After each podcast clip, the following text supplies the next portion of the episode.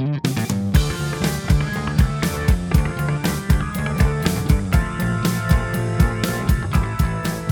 Приветствуем вас на волнах подкаста «Вечерняя и беда». В эфире рубрика «Финансовые махинации» с Ярославом Малиновским, который, ну, если кто забыл, является инвестиционным аналитиком госкорпорации Ростех, а также независимым карьерным консультантом. Ярослав, добрый вечер. Добрый вечер, Роман. Добрый вечер, уважаемые слушатели. Давно мы с вами, как говорится, не общались. Особенно если учесть, что каждый выпуск финансовых махинаций, он такой насыщен накалом страстей, а всего сегодняшнем случае еще и ужасами, поскольку, как ты любезно рассказал мне до эфира, количество киберпреступлений на территории Российской Федерации, хотя ты знаешь территориальный аспект, он такой плавающий, когда мы говорим о таких вещах, резко увеличилось, примерно в два раза, если не более. С чем это связано, Ярослав? Как нам сообщили не так давно дружно два друг от друга уже независимых источника, это, собственно, Банк России и Сбербанк, они ведут свою статистику по киберпреступности. Общий оборот денежных средств, которые были изъяты у граждан России киберпреступниками за текущий год, то есть за период с мая 20 по май 21, вырос примерно в два раза.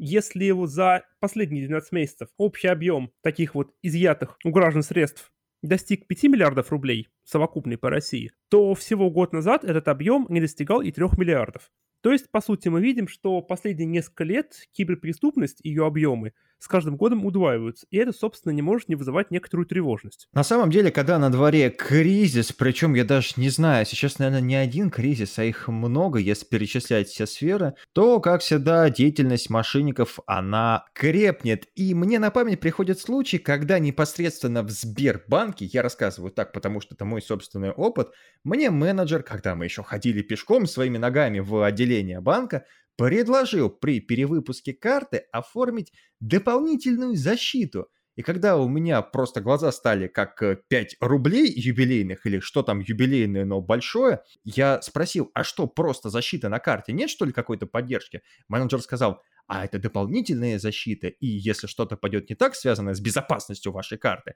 мы сможем быстрее отреагировать, и там будут какие-то еще плюшки, ну, я чтобы не дискредитировать, я их не все помню, но вот скажи, пожалуйста, вот такая вот схема и такие трюки, они спасают как-то людей, которых, извиняюсь, обули?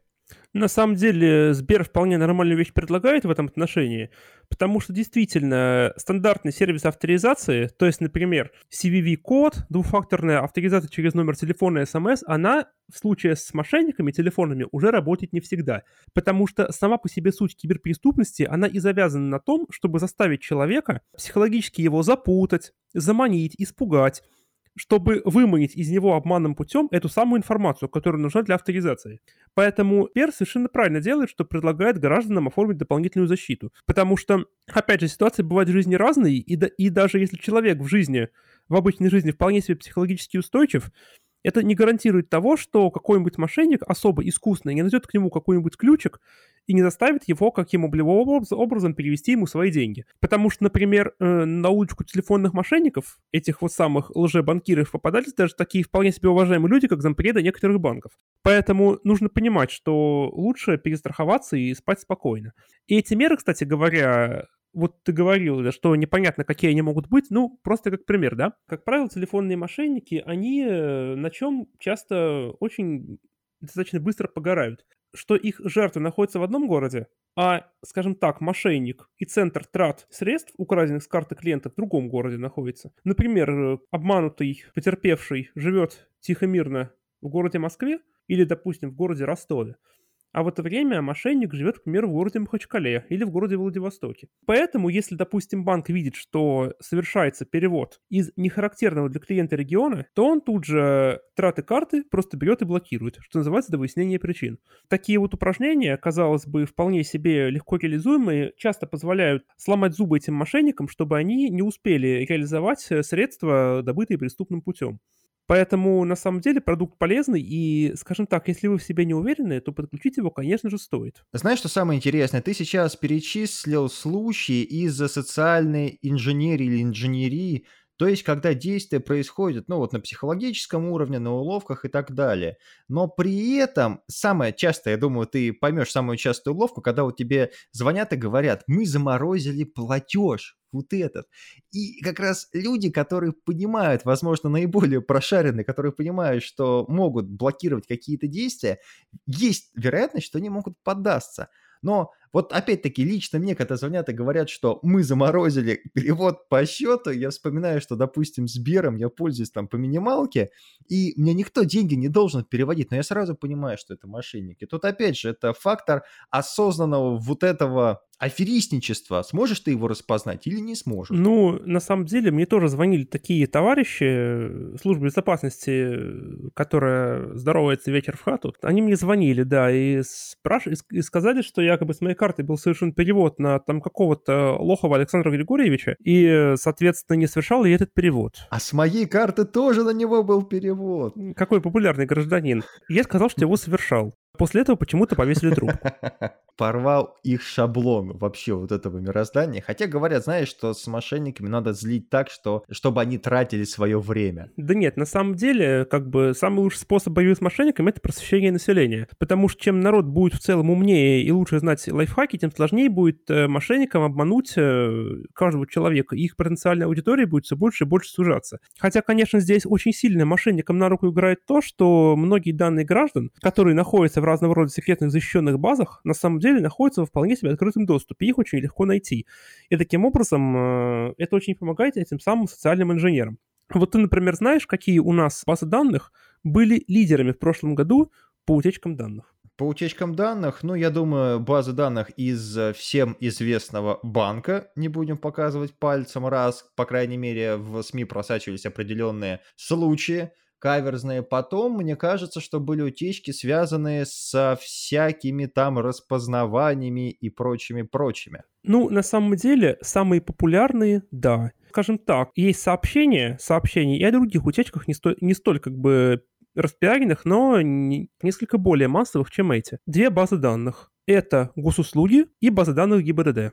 На самом деле, я тебе больше скажу, что не так давно накрыли, по-моему, в Петербурге одну довольно-таки немногочисленную, но очень дерзкую ОПГ, которая как раз-таки выходила на потенциальных, э, скажем так, клиентов при бабках э, очень простым способом. В автосалонах, где продавались машины премиум-класса, у них были парочка своих людей из менеджеров автосалонов. И эти люди, когда вели, скажем так, контакт с клиентами, которые были готовы купить машину, сразу же сообщали об этом своим э, верным товарищам в Мордовию, в Челябинской области, в другие интересные субъекты федерации, после чего э, с этими потенциальными покупателями машин связывалась служба безопасности, та самая, и, соответственно, у них денежки Конечно, не на всех это действовало, но у многих денежки были таким образом перераспределены. Они что, просили их оформить какой-то перевод, возможно, предоплату за вот эту дорогую машину? Да, как обычно, предоплаты, анкеты, бронирование и так далее. А, потому что я уж думал, что грядут 90-е, и у них эту машину просто отжимали тем или иным образом, не давая, знаешь, как это, тебе вывозят машину без номеров, еще в нее садятся другие люди и уезжают, а ты там остаешься. Нет, нет, Просто надо понимать, что как бы желающих побороться за бабушкины 500 рублей пенсионных как бы все меньше и меньше, и стараются искать э, рыбок покрупнее. А рыбки покрупнее, как правило, гнездятся в местах товаров престижного потребления. Магазины, там, не знаю, швейцарских часов, ювелирка, автосалоны – Поэтому во многих, ну не во многих, конечно, не знаю статистику, никто ее не публикует, но в некоторых, скажем так, подобных заведениях известны случаи, когда работали люди, которые выступали наводчиками преступных группировок. Этот фактор тоже необходимо в рамках личной финансовой безопасности учитывать. Да, неразрывно связанные с товарищем Лоховым, да, на которого оформляют все переводы, все замороженные переводы по банкам. Хорошо, мы с тобой разобрали частные случаи и не только. Но давай в режиме блиц опроса подведем некоторые итоги. Почему, по каким причинам увеличивается киберпреступность, увеличивается распространение киберпреступности? Ну, это очень просто, потому что когда в цифровую эпоху большинство людей держит свои денежки не в кошельках и не в квартирах под матрасами, а на банковских счетах, то и фокус внимания преступных элементов естественным образом к этим счетам привлекается. Э, плюс ко всему, не забываем про то, что цифровая грамотность большей части нашего населения, в отличие от, скажем так, бытовой грамотности, бытовой безопасности, все-таки намного ниже пока что еще. Ну и добавляем к этому еще то, что наши правоохранительные органы все же таки намного лучше умеют пока что бороться с преступлениями обычными, традиционными, чем с э, такими вот новыми преступлениями 21 века.